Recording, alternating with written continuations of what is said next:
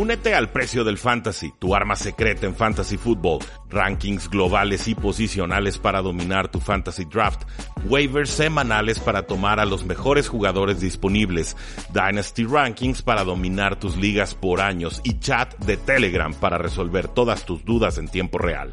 Visita stam.store diagonal precio NFL o da clic al link en este episodio para suscribirte.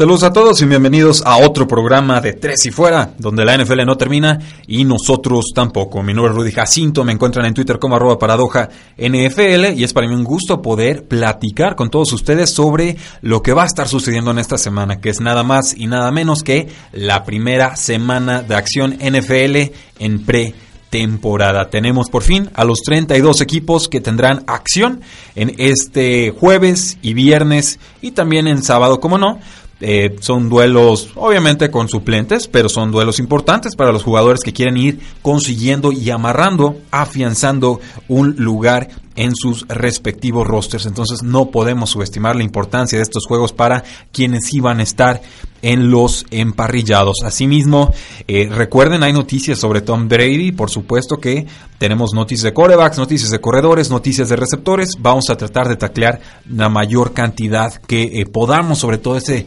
temita que tenemos pendiente también de las novedades con Ezekiel Elliott y los vaqueros de Dallas. está empezando a poner muy enquistada y bastante feita la situación. Eh, primero leamos el calendario eh, que nos depara esta semana. Tenemos a los Jets de Nueva York visitando a los Gigantes de Nueva York, a los Colts que visitan a los Buffalo Bills, Jacksonville Jaguars van contra los Baltimore Ravens, los Titanes enfrentarán a las Águilas de Filadelfia, uno de los mejores duelos el año pasado, eh, los Falcons van contra los Delfines de Miami, parece que Ryan Fitzpatrick va de titular en esta semana 1, tenemos a los Patriotas de Nueva Inglaterra contra los Detroit Lions, también una de las sorpresas el año pasado cuando los Detroit Lions le ganaron a los Patriotas, Washington Redskins visitan a los Cleveland Browns, Houston Texans a los Green Bay Packers, Panteras de Carolina contra los Osos de Chicago, los Denver Broncos van contra los Seattle Seahawks y por supuesto los Ángeles Chargers contra los Arizona Cardinals. Todo esto en acción del agosto 8 de, eh, bueno, agosto 8, esto es el jueves a partir de las 7 de la tarde hora del este. El último partido lo tendremos iniciando a las 10 de la noche hora del este. Después pasamos a los juegos del viernes.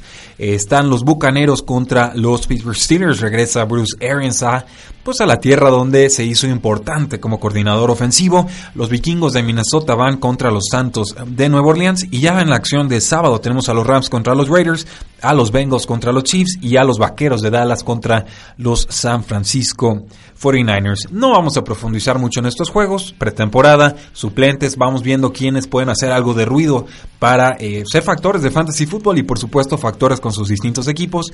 Solo queda ahí el apunte de que salió el head coach de las Panteras de Carolina, Ron Rivera decir que Cam Newton no va a jugar en este, el debut de pretemporada. Así que tendremos a Cal Allen como el quarterback titular. Seguramente también veremos acción del quarterback que tomaron en tercera ronda, Will uh, Greer o Greer, ya no sé cómo se pronuncia, voy a irme con Will Greer, creo que es la, forma correcta. Y es alguien a que le tengo muy puesto el ojo. Así que atentos con lo que pueda hacer Will Greer, que creo es un quarterback arriesgado, pero que eh, puede tener un lugar en la NFL si le dan la eh, oportunidad. En otras noticias importantes, pues salen más detalles sobre el contrato que firmó Tom Brady con los Patriotas de Nueva Inglaterra.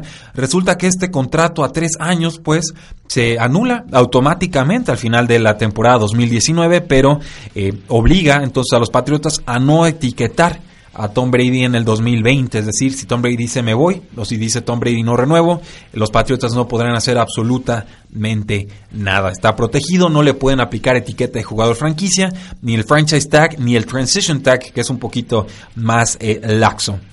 Tom Brady acaba de cumplir 42 años hace dos días. Habló con los medios y dijo, bueno, es una situación nueva para el equipo, es una situación nueva para mí. Vamos a irla resolviendo conforme vaya avanzando esto. Lo curioso es que tanto Tom Brady como Giselle Bunchen, la modelo, la supermodelo con la que está casada Tom Brady, pusieron a la venta su casa en Brookline, eh, Massachusetts. Una casa que está valuada en 39.5 millones de dólares, por si le sobra algo de dinero es la única residencia de la familia Brady en Massachusetts, lo cual pues hace aumentar las especulaciones, por supuesto, de que esta sea la última temporada de Brady en la zona de Boston y quizás su última temporada también en la NFL. Van a haber muchas especulaciones al respecto. Ya tiene 42 años, en serio, si se quiere ir, que se vaya. Si no se quiere ir, se le recibe. Eh, si los Patriotas quieren cortarlo, se entiende. O sea, ya, ya todo es posible cuando tienes tantos años, tantos éxitos y, por supuesto se habla de renovaciones. No sabemos hasta dónde le dé el cuerpo a, Tom Brady, pero eh, sí parece que ambas partes tienen muchas libertades para decir hasta aquí llegó esta relación con los Vaqueros de Dallas. Nos dice Josina Anderson de ESPN que Ezekiel Elliott no jugará la temporada 2019 sin un nuevo contrato. Pero después salió una filtración contraria, ¿no? Sabemos que equipo y, jugador están tratando de ganar puntos ante los medios, pues sale el Dallas Morning News a reportar que Ezekiel no le ha dicho a los Vaqueros de Dallas que no va a jugar en la temporada 2019 sin un nuevo contrato. Entonces, eh, Anderson dice no va a jugar si no tiene nuevo contrato. Sale el Dallas Morning News a decir, ah, ah eso no es lo que dijo pero eh, básicamente está afirmando el jugador a través de este medio que no ha condenado al equipo a no jugar si es que no recibe un nuevo contrato, lo cual no significa que Ezekiel Elliott no está dispuesto a perderse algunos partidos de temporada regular. Entonces están en el estir y afloja los vaqueros de Dallas y Ezekiel Elliott. Se está poniendo algo fea la situación. No descarto, por supuesto, que Ezekiel Elliott decida no jugar en la semana 1. Y parece que esa saga de Le'Veon Bell con los Pittsburgh Steelers dejó escuela. Salía Le'Veon Bell en Twitter a decir quieren que jueguen, pues que paguen. Así, así de sencillo. Parece que dejó un precedente. Obviamente a los equipos de la NFL no, no les parece para nada. Y a algunos aficionados de la NFL tampoco les parece. Yo soy más de la idea de, bueno, si quiere presionar, que presione. Y si el equipo no quiere ceder o quiere ceder, que lo hagan o no lo hagan. Finalmente eh, se dice muy seguido que la NFL es un negocio, pero como que de repente no les gusta que sea un negocio cuando los jugadores deciden presionar. Quieren que sea un negocio solamente a favor de las franquicias o de los dueños. Entonces, eh, esto es muy sencillo. Si los contratos no se van a respetar por lado de los equipos. Creo que los jugadores están en el, mismo derecho de decir, bueno, este contrato a mí ya no me sirve, vamos eh, negociándolo y ya que ambas partes se pongan de acuerdo. Dicen algunos aficionados, bueno, ¿y por qué entonces firman contratos que no van a respetar? Eh, no, señores, los contratos tienen cláusulas, tienen condiciones, los firman ambas partes de común acuerdo y también tienen cláusulas de salida o condiciones o consecuencias si los contratos no son seguidos. Entonces, si alguna de las partes decide que está dispuesto a pagar esa penalidad o ese, ese castigo, eso también viene contemplado en el contrato. Entonces, incluso violar un contrato es parte del contrato. No, no significa que tú al firmar algo eh, vas a estar sometido a eso por tiempo indefinido. Significa que entiendes que ganas, entiendes que pierdes y ya sobre eso actúas en consecuencia. Es decir, que no debería haber ninguna sorpresa para ninguna de las dos partes si el contrato está bien establecido. Es un negocio, que ambas partes decidan lo que gusten. Yo soy de la idea de que a Jerry Jones le gustan mucho sus corredores. Desde Emmett Smith creo que van a llegar con un contrato nuevo a inicio de temporada, pero no lo podemos garantizar a estas alturas del partido. Adam Schefter de ESPN nos arruinó el sueño de que Michael Crafter firmara con los Arizona Cardinals. Todo parecía apuntar que así era, incluso lo publicamos en Tres y Fuera, todos los medios lo dieron por hecho, pero a medianoche sale eh, Adam Schefter a decir, ¿no saben qué? No se pusieron de acuerdo con los términos del contrato, específicamente con el sueldo. Parece que se cayó el asunto. Michael Crafter, el receptor que salió de los Baltimore Ravens esta temporada, se mantiene, permanece como un agente libre, lo cual parece buenas noticias para los receptores novatos que tienen los Arizona Cardinals e incluso el valor de Larry Fitzgerald en esta eh, ofensiva. Veremos qué sucede, pero por lo pronto vayan olvidándose de Michael Crabtree jugando con los Arizona Cardinals. Yo creo que todavía le queda talento a Crabtree, no mucha habilidad de separación, pero es más un receptor de posición que domina en zona roja. Lo malo es que, pues bueno, sueltan de repente muchos eh, pases y, puede ser frustrante para coaches y para los eh, jugadores. En más noticias de corebacks, Eh, Andrew Locke le dijo a Peter King de NBC Sports que él cree que va a estar listo para la semana 1, pero no lo garantizó. Así que es un, es un problema que le ha estado aquejando desde algunos meses. No revela nada la resonancia magnética que le realizaron, simplemente el jugador tiene molestias y no están curándose eh, con la velocidad o la prontitud que él quisiera.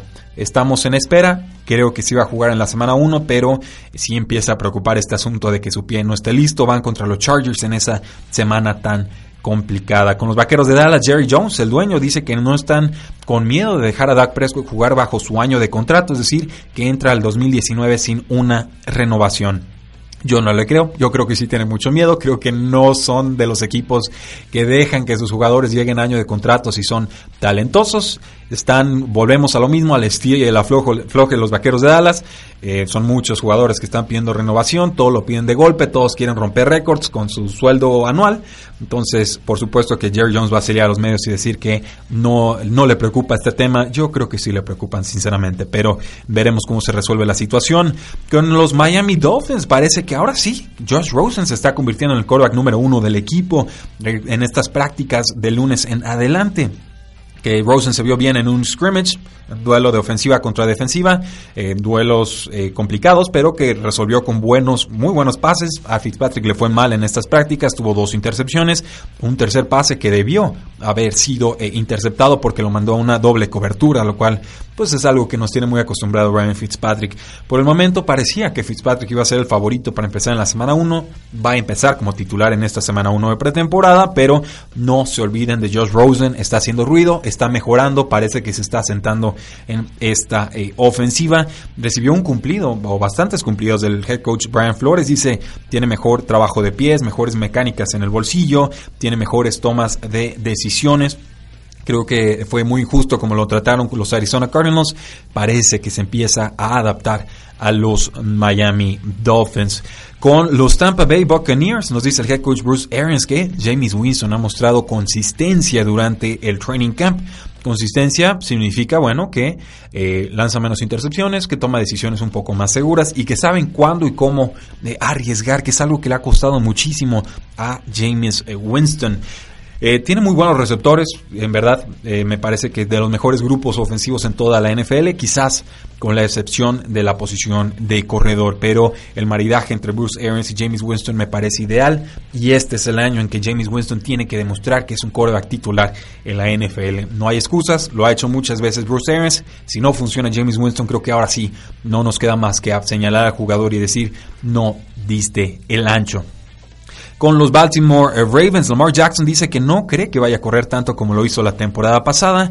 Eh, esto, pues bueno, tiene sentido. Fue el quarterback que corrió más veces en la historia de la NFL en una temporada. Lo hizo en apenas 9, 10 juegos. Pero que ahora está entrando con una nueva mentalidad a esta campaña 2019. Dice que pues, ahora no cree que va a estar escapando tanto del bolsillo. Cree que tiene una mejor aprehensión con H. O sea, que está entendiendo mejor la ofensiva que proponen los Baltimore Ravens. Yo les diría, bueno, si querían tomar a Lamar Jackson en sus ligas de fantasy fútbol por corredor, eh, no se preocupen. De todas formas, debe ser el que más corre en toda la NFL, sino eh, un top 3. Entonces, eh, creo que vale mucho la pena seguir tomándolo de esa manera. Creo que va a mejorar como pasador. Creo que es un quarterback que en el colegial cada año iba mejorando su precisión. Creo que esto es algo que también vamos a ver en esta temporada 2019, ya con una pretemporada completa, ya con más química con sus receptores, ya sin Joe Flaco estorbando ni quitándole snaps. Creo que van a poder desarrollarlo mejor es mi apuesta, simplemente es, un, es mi intuición, ¿no? Mi, sentir, lo que me dice la tripa. Veremos qué sucede. Yo voy a seguir creyendo y apostando por Lamar Jackson, que si combina precisión con la habilidad física y su habilidad para correr que tiene, eh, va a ser un jugador revelación esta próxima temporada. Con los Washington Redskins, Dios mío, eh, Colt McCoy eh, aparece en el roster, en el depth chart, como el quarterback titular del equipo. Wow, ¿en serio vamos a tener una pelea entre Colt McCoy y Case Keenum para ver quién va a empezar en la semana 1? Porque si, si así es, se va a poner bien feo esto y bien rápido, ¿eh? eh pongan a Case Keenum, no, no le sufran. Por algo fueron y consiguieron a Case Keenum, por algo fueron y compraron a, Dwayne Haskins en el, draft. Eh, está bien, si quieren llevársela tranquilo con Dwayne Haskins, no voy a presionar, me parece correcto. El calendario de los Redskins empieza muy difícil, pero Colt McCoy, ¿en serio? Salvo que en verdad Case Keenum no se esté aprendiendo ninguna de las jugadas del, del, libreto de jugadas, eh, no lo veo, ¿eh? No lo veo, aparece Colt McCoy arriba, decían que querían que peleara por la titularidad. Yo les recomiendo que mejor vayan eh, cambiando ese plan. Con los Falcons, pues el quarterback suplente Kurt Benker, eh, que primera vez que lo escucho en mi vida, se lastimó el dedo del pie y por lo cual eh, pues parece que Matt Schaub se mantiene como quarterback número 2 de los Atlanta Falcons. Dios estamos en la temporada 2019. Matt Schaub dejó de ser titular por ahí el 2012-2013, cuando cada pase resultaba en un pick six. Y aquí seguía de quarterback suplente. ¿Pueden creerlo? ¿Se imaginan a los Falcons con Matt Schaub bajo centro? Yo, yo espero que no. Matt Ryan ha sido muy, muy solvente, no se ha lastimado, pero eh, sí sorprende que pues lo voy a decir, ni modo, que Colin Kaepernick no tenga un empleo y que Matt Schaub aquí sí. Entonces, pues bueno, ahí lo, ahí lo tienen. En noticias de corredores, hablemos de lesiones y ausencias, pues ya tocamos el tema de Ezekiel Elliott. Eh, el corredor de los Indianapolis Colts, Spencer Ware, se sometió a una cirugía de tobillo eh, parece que va a llegar a un acuerdo financiero con los Colts, un acuerdo por lesión, y que se estaría perdiendo por lo menos las primeras seis semanas de acción NFL. Ahí toman a otro corredor, un recorte que tuvieron los Houston Texans. Se trata de Dionte Foreman. Me parece un, un pick una selección en waivers de muy bajo costo para los Colts. Se nota que los Indianapolis Colts sí tienen un general manager y que los Houston Texans literalmente no lo tienen en estos momentos. Eh, no sé si se vaya a quedar en el roster. Sé que les gusta mucho Marlon Mack. Sé que les gusta Jordan Wilkins como suplente. Me gustó eh, lo que hizo en oportunidades muy limitadas. Sé que por ahí tienen a, a Hines para terceras, segundas oportunidades, atrapar pasas desde el backfield. Entonces está muy complicado que se pueda quedar Deontay Foreman en el roster, pero ciertamente es un rival divisional que tiene las jugadas de los Houston Texans, se las van a pedir los, los Indianapolis Colts. Y creo que se puede alcanzar a quedar como running back número 4 del equipo en lugar de Spencer Ware. Con los Green Bay Packers, Aaron Jones no pudo practicar este jueves pasado por una lesión en el tendón de la corva, dos prácticas consecutivas en las cuales se ha ausentado. Recuerden, sus suplentes son Jamal Williams, que ya no me, no me impresiona mucho, y Dexter Williams, que fue tomado en sexta ronda. A él sí le tengo más puesto el ojo. Con eh, los eh, perdón, con los Kansas City Chiefs, nos dice el head coach Andy Reid que está pues frustrado con la situación de Damien Williams, el teórico corredor titular del equipo. Lesión del tendón de la corva, dice Andy Reid, se ha perdido bastantes prácticas, se ha perdido muchas jugadas, ha sido bueno para los otros jugadores como Carlos Hyde que ha hecho un buen trabajo, están teniendo muchos reps y están aprovechándolos. Es un jugador que nunca ha tenido la titularidad plenamente para él, no en una temporada completa, se llega a lastimar. Eh, a mí me parece aceptable, no un talento especial. Le sigo poniendo el ojo ahí a Carlos Hyde. Funciona en una formación shotgun, por algo lo tomaron los Kansas City Chiefs. Detrás de él, pues bueno, también hay un corredor. Eh, creo que hay otro, otro Williams, se me está yendo el nombre, pero eh, Vamos, es un Daryl Williams es el nombre que, que, me interesaba del año pasado, pero este, este draft tomaron a una sexta ronda de nombre Darwin Thompson, 5'8", 200 libras, todos ellos, Carlos Hyde y Daryl Williams y Darwin Thompson, han tenido oportunidades con la primera ofensiva, pero Darwin Thompson, si no pega a Carlos Hyde, creo que es al que tendríamos que estar tomando o esperando en nuestras ligas de fantasy eh, fútbol. Sobre todo porque Andy Reid ha demostrado que a él no le importa en qué ronda fuiste tomado. Si produces, si cumples, si no sueltas el balón, si sabes atrapar pases, vas a tener una oportunidad en la ofensiva. Y ya hemos visto en años pasados que, pasados que cambian al corredor y siguen produciendo los jugadores de los Kansas City Chiefs. Entonces, entonces creo que es más el esquema que el jugador en sí y que casi cualquier jugador que pongan en ese backfield va a estar produciendo. Eh, con los Detroit Lions, Kieran Johnson, el corredor, ya pudo practicar este lunes pasado sin vendaje en el pie. No se esperaba que llegara lastimado a la, a la semana 1, pero ciertamente verlo sin vendaje nos dice que está sanando de forma más que correcta. También el corredor de los Patriotas, Sonny Mecho, ya tuvo prácticas completas sin ninguna clase de limitación. Y lo intrigante aquí es que lo están utilizando más como receptor. Entonces, si podemos inyectarle un poquito más de producción a Sonny Mitchell con pases desde el backfield, más la producción de zona roja que tuvo, y si llega a mantenerse sano, son muchos peros, pero si todo eso llega a combinarse, estamos hablando de un running back 1 indiscutible. Yo sé que muchos medios, muchos analistas, muchos podcasts están con miedo a Sonny Mitchell porque creen que la rodilla la tiene devastada. Eh, yo no. De hecho, me parece una oportunidad para comprarlo. Creo que cerró muy bien en postemporada es más explosivo en su cinta colegial que lo que le vimos el año pasado. Creo que estaba aquejándole ahí el tema de la rodilla. Si llega más sano esta temporada, creo que va a ser un jugador importantísimo para esta ofensiva que está tan eh, necesitada de jugadores titulares. Con los 49ers también Jarek McKinnon, el corredor, regresa bien de su lesión de rodilla, ya está activado de la lista PUP con el Sean McCoy de los Buffalo Bills. Le dijeron que iba a ser el corredor titular del equipo y nada parece indicar que esto sea falso. Yo creí que había una oportunidad de que lo terminaran cortando para ahorrar 6.4 millones de dólares en el espacio eh, salarial, pero eh, todo indicaría que sería LeSean McCoy el corredor titular del equipo en la semana 1. De todas formas, hay un comité bastante vasto ahí en esa franquicia. Está LeSean McCoy, está Frank Gore, está el novato Devin Singletary, que tarde o temprano apunta a titular en esta temporada. No me encanta tanto como talento. Y eh, incluso TJ Yeldon, el exjugador de los Jacksonville Jaguars, aparece en este roster. Con los Seattle Seahawks, Chris Carson sigue viéndose como el mejor corredor del equipo. No debe de ser una sorpresa para nadie que esté siguiendo de cerca a esta franquicia, por más que nos quieran inflar a Rashad Penny, que también se ha visto mejor. Eh, Chris Carson es mejor talento, simplemente no termina las temporadas por el asunto de las eh, lesiones. Nos dice Bob Sands, parece que Haskins va a ser titular contra Baker Mayfield mañana. Eh, pago por verlo, Bob. Me, me, intriga mucho Haskins, pero eh, con una línea ofensiva sana, por favor, porque si se sigue peleando el equipo con Trent Williams, el tackle izquierdo, eh, no, no, veo cómo se vayan a mantener sanos los quarterbacks en esta temporada. El head coach de las Panteras, Ron Rivera, dijo que piensa limitar las jugadas en las que va a estar Christian McCaffrey, pero no la cantidad de toques de balón que le dan en esta próxima temporada. Quieren simplemente quitarlo quizás en protección de quarterback, para detener blitzes y demás. Eh, y sí, el año pasado lo cargaron de toques y toques y toques y respondió por tierra y respondió por aire y respondió en, en con touchdowns. Tuvo 326 eh, toques de balón la temporada pasada. Entonces, si queremos que nos dure más Christian McCaffrey, mientras más lo podamos descansar, creo que mejor le irá al equipo. Con las Águilas de Filadelfia, por fin Sale Miles Sanders, se recupera bien de su lesión eh, de pie y ahora sí es el corredor más impresionante en los primeros 10 días de Training Camp. Esto según el NJ.com o NJ.com de New Jersey. Eh, que bueno, también se habló bien de Jordan Howard, que se ve mejor como receptor, sobre todo detectando también las presiones de las defensivas para detener el blitz. Eh, Sanders está haciendo un buen trabajo. históricamente, con este régimen o régimen, los, las Águilas de Filadelfia han decidido tener ataque por comité.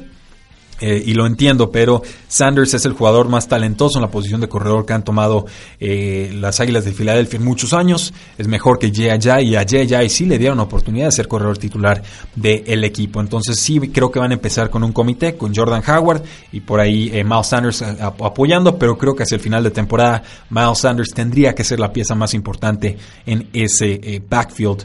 Con los Miami Dolphins, malas noticias para los creyentes de Kenyon Drake. Kalen Balash sigue haciendo ruido. Cameron Wolf de ESPN cree que van a repartirse las oportunidades casi en un 50-50 esta próxima temporada. Le está dando un 45% de toques a Kenyon Drake, 40% a, a Kalen Balash y 15% al resto de los corredores en ese backfield, por lo cual va a ser complicado elegir a uno o a otro en ligas de fantasy fútbol cada semana. La recomendación tendría que ser tomen a Kellen Balash en rondas tardías, eviten a Kenyon Drake, no parece que le vayan a dar tantos toques de balón como desearían sus aficionados o sus seguidores, pero una vez más, nuevos coaches no terminan de confiar en Kenyon Drake, que sí es talentoso, pero por una u otra razón no le quieren dar todas las oportunidades en ese eh, backfield con eh, Nick Wagner de ESPN nos dice que el corredor Matt Braid ha sido utilizado en toda la formación eh, ofensiva que ha sorprendido con solidez para correr y atrapar pases y que además lo están utilizando en equipos especiales como regresador de patada. El favorito es Steven Coleman que llegó de los Atlanta Falcons, pero eh, parece que quieren utilizar a Matt Braid de formas creativas, no lo descarten en rondas tardías de sus ligas de fantasy football. Con los Pittsburgh Steelers parece que Jalen Samos va a ser parte significativa de la ofensiva, o eso nos dice Mark Cabolli de The Athletic, que eh, pues le han dado que han cuidado a, James Conner en esta pretemporada. Creen que eh, quieren utilizar a Samos de formas muy creativas. Puede atrapar pases desde el backfield, puede eh, correr bien. No es un jugador que me encante Jalen Samos. Creo que puede hacerlo todo, pero no de forma excepcional. Pero sí, eh, tiene un historial de lesiones James Conner. Y también recuerden, el año pasado James Conner estuvo soltando mucho la pelota. Bien, más fumbles de los que podía permitirse esta ofensiva. Entonces, si esto sigue, creo que se podrían desencantar incluso los coaches de Pittsburgh y darle más oportunidades a Jalen Samos o a Benny Snell que tomaron en este draft. De todas formas, parece que Jalen Samos en rondas tardías en ligas de PPR puede tener valor más allá de si le quita la chamba o no a James Conner o más allá incluso de si James Conner se lastima o no. Con los Jets de Nueva York, el corredor Ty Montgomery, que empezó con los Packers y luego estuvo con Baltimore Ravens y ahora llega a los Jets, pues parece que ha estado impresionando en los training camps. Nos dicen que ha sido uno de los jugadores más impresionantes en el lado ofensivo del balón. Eh, se ve versátil, como ya lo sabemos, atrapa muy bien los pases desde backfield y parece que se está entendiendo bien con la ofensiva del nuevo head coach Adam Gase. Puede correr con el balón, puede atrapar pases, se ve muy natural, muy fluido de caderas con las manos cuando atrapa desde el backfield. Actualmente es el corredor número 62 siendo tomado en ligas de fantasy football. No sabemos cómo se va a combinar con Le'Veon Bell, que es amplio favorito para acaparar los toques de balón en esta ofensiva, pero volvemos a lo mismo, en ligas PPR más profundas podemos considerar a Ty Montgomery como un stash y ver qué es lo que sucede en esas primeras dos o tres semanas de acción. Los Broncos de Denver firmaron al ex corredor y cuando digo corredor en realidad es receptor desde el backfield, Theo Riddick, exjugador de los Detroit Lions, un contrato a un año y 2.5 millones de dólares. Este contrato incluye un millón de dólares garantizados y 3.3 millones de dólares en posibles incentivos. Atrapa bien los pases desde el backfield, pero cuando tienes a Theo Riddick en el campo, ya sabes que van a mandar un pase. Y ese es el problema con esos jugadores que son unifacéticos, que no, que no te pueden ofrecer algo por tierra y mucho por aire, o mucho por aire y un poquito por tierra. En realidad es muy ineficiente Theo Riddick por tierra. Creo que esto pone en peligro el trabajo de Devonte Booker, que simplemente pues es un gran atleta, pero que no termina de traducirlo en, el campo en cuanto a eh, producción, a mi parecer. Con los Tampa Bay Buccaneers nos dice Bruce Arians que el corredor Dare Ogumbowale, qué buen nombre, ha tenido un fantástico training en camp. Dice que, ha tenido, que tiene muy buena visión, que es bueno detectando los blitzes, deteniendo los pass rushes y que los está impresionando mucho esto es importante porque actualmente Peyton Barber y Ronald Jones están peleando por ese backfield, pero si por ahí se alcanza a colar Daddy Ogumbo Wallen, tenemos un problema y va a ser muy difícil que alguno de estos corredores sea muy eh, productivo. Con los Jaguars, el ex corredor de los eh, Minnesota Vikings, Rock Thomas, ya fue firmado por el equipo. Eh, parece que van a darle una oportunidad. Rock Thomas es importante recordarlo porque el año pasado en pretemporada fue de los mejores corredores que vimos en esas eh, cuatro semanas de acción. No hizo nada con los vikingos de Minnesota en temporada regular, va a estar suspendido los primeros tres juegos de la campaña, pero eh, ciertamente los Jaguars podrían tener un buen suplente detrás de... Eh, se me está escapando el nombre, Leonard Fournette, ahí está. Son muchos nombres NFL, no, no siempre los tenemos todos tan frescos. Con receptores, Antonio Brown está lastimado del pie, pero está día a día. Eh, salieron fotos de, cómo tenía los pies y los tenía pues muy muy feos, muy muy espantosos, la verdad, todos eh, ampollados, parecía se le estaban despellejando, si, que si no me equivoco, parece que se le congelaron de más los pies y que tuvo que entrar a una máquina de crioterapia porque ni siquiera podía ponerse los zapatos, son ampollas y bueno, Obviamente el head coach John Gruden está tratando de recabar la mayor información eh, posible. Es una lesión triste, pero pues le va a complicar el trabajo a Antonio Brown. Debería estar desarrollando química con eh, su nuevo quarterback Derek Carr y no lo puede hacer porque pues metió los pies donde no debía, literalmente. Con eh, más noticias de lesiones. El receptor DK Metcalf de los Seattle Seahawks no estuvo en la scrimmage de esta semana pasada por un oblicuo que se lastimó, un strained oblique, es como lo están reportando en los medios. Esto fue la semana pasada. No sabemos cuándo va a regresar de DK Metcalf a los emparellados, pero esperamos que sí esté listo en un día de estos. Entonces está día a día este novato de segunda ronda. De Sean Hamilton, el receptor de los Denver Broncos, también ya regresó a prácticas el domingo pasado. Eh, con los los el receptor de segunda ronda, Andy Isabella, tuvo una lesión menor de pie, tuvo que retirarse de una eh, práctica, sí, un entrenamiento. Y por ahí tenemos también noticias de Amari Cooper, el receptor de los Vaqueros de Dallas. Pareciera, dicen los Vaqueros de Dallas, que están dispuestos a dejar que Amari Cooper juegue sin una renovación de contrato. Misma línea, tira y afloja. Los vaqueros de Dallas quieren hacerse como que no les importa mucho el tema. Yo, sinceramente, no les creo. Nos dice Luis Carlos, Jimmy Garoppolo, MVP del Super Bowl 54. Está, está ambiciosa la predicción. Eh, Roberto Madrid, ¿cómo has visto a Jimmy G en el training camp? Pues yo no lo he visto, pero según reporte se ve sano y creo que eso ya es bastante. Eh, gracias a Fernando Méndez B que se conectó, a Jason Mungía. Eh, saludos amigo y eh, pues bueno, seguimos con noticias de eh, receptores. Parece que ha estado sufriendo el receptor que tomaron los Patriotas de Nueva Inglaterra en primera ronda en Kill Harry. Esto según Michael Giardi de NFL Network. De hecho, el receptor que no fue tomado en el draft, pero es novato, Jacoby Meyers, ha tenido mejores training camps y parece que se está entendiendo mejor con Tom Brady. Se está convirtiendo en uno de sus targets eh, favoritos. Hoy, precisamente, en Kill Harry tuvo una gran recepción en zona roja, la estuvieron presumiendo en medios, pero Parece que el proceso de adaptación va a ser más prolongado de lo que quisieran los aficionados a los Patriotas de Nueva Inglaterra. Y tenemos por ahí también reportes de que Josh Gordon está aplicando para ser reinstituido a la NFL. No hay garantías de que regrese a los emparrillados. Los Patriotas de Nueva Inglaterra le ofrecieron un contrato a un año y dos millones de dólares para que no se convirtiera en agente libre. Importantísimo que los Patriotas recuperen a Josh Gordon porque si no, eh, no sé quién va a atrapar pases. Sinceramente va a ser James White y James White y quizás un poquito más de James White porque hasta Julian Edelman tiene lastimada la mano. Con los Kansas City Chiefs eh, hubo cumplidos de Andy Reid con el receptor eh, Hartman, el novato que tomaron en este draft. Creo que fue una selección de segunda ronda. Nos dice que es un jugador inteligente, que se está acostumbrando al ritmo del juego y que pues está corriendo muchas rutas, que los va, les va a ayudar en equipos especiales.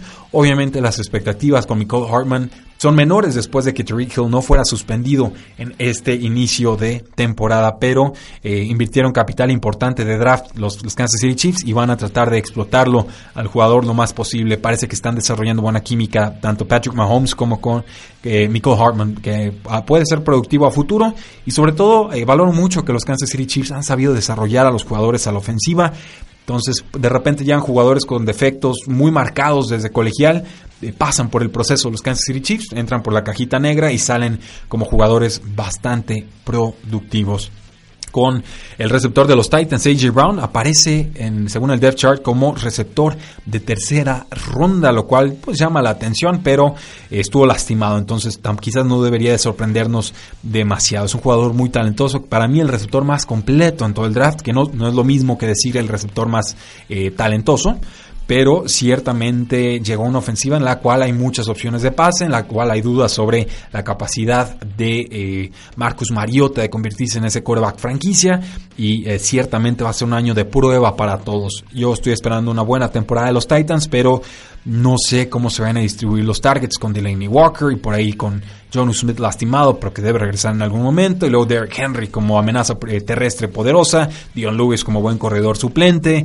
Eh, se me está escapando el nombre de Corey Davis, el receptor número uno del equipo, que es alguien que tiene siempre entre 20 o 25% de los targets de la ofensiva. Por ahí sigue Taiwan Taylor, incluso llegó Adam Humphries como receptor slot de los Tampa Bay Buccaneers. Entonces eh, está peleadísima esta, esta ofensiva, los targets, las oportunidades. No sé qué tanto podamos esperar de AJ Brown en esta su primera temporada. Ahí vamos a dejar las noticias del día de hoy, damas y caballeros. Hablamos sobre la semana 1 de pretemporada NFL, la situación contractual de Tom Brady, sobre corebacks corredores y receptores. El día viernes estaremos platicando quizás sobre alguno de los juegos de pretemporada, no les vamos a dar mucha cobertura en realidad, pero sí sobre alas cerradas, línea ofensiva y sobre todo noticias defensivas. Recuerden que todos los días estamos subiendo un artículo de previa NFL en este conteo regresivo rumbo a la temporada NFL 2019. Si entran a tresyfuera.com ya encontrarán nuestro análisis exhaustivo y divertido sobre los Arizona Cardinals,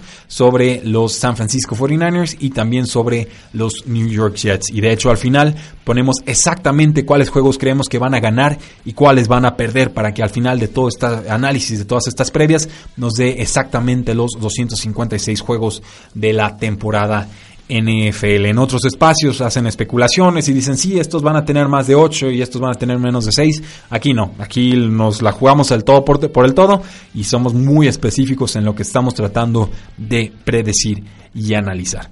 Muchísimas gracias, sigan disfrutando su semana, la NFL no termina y nosotros tampoco. Tres y fuera.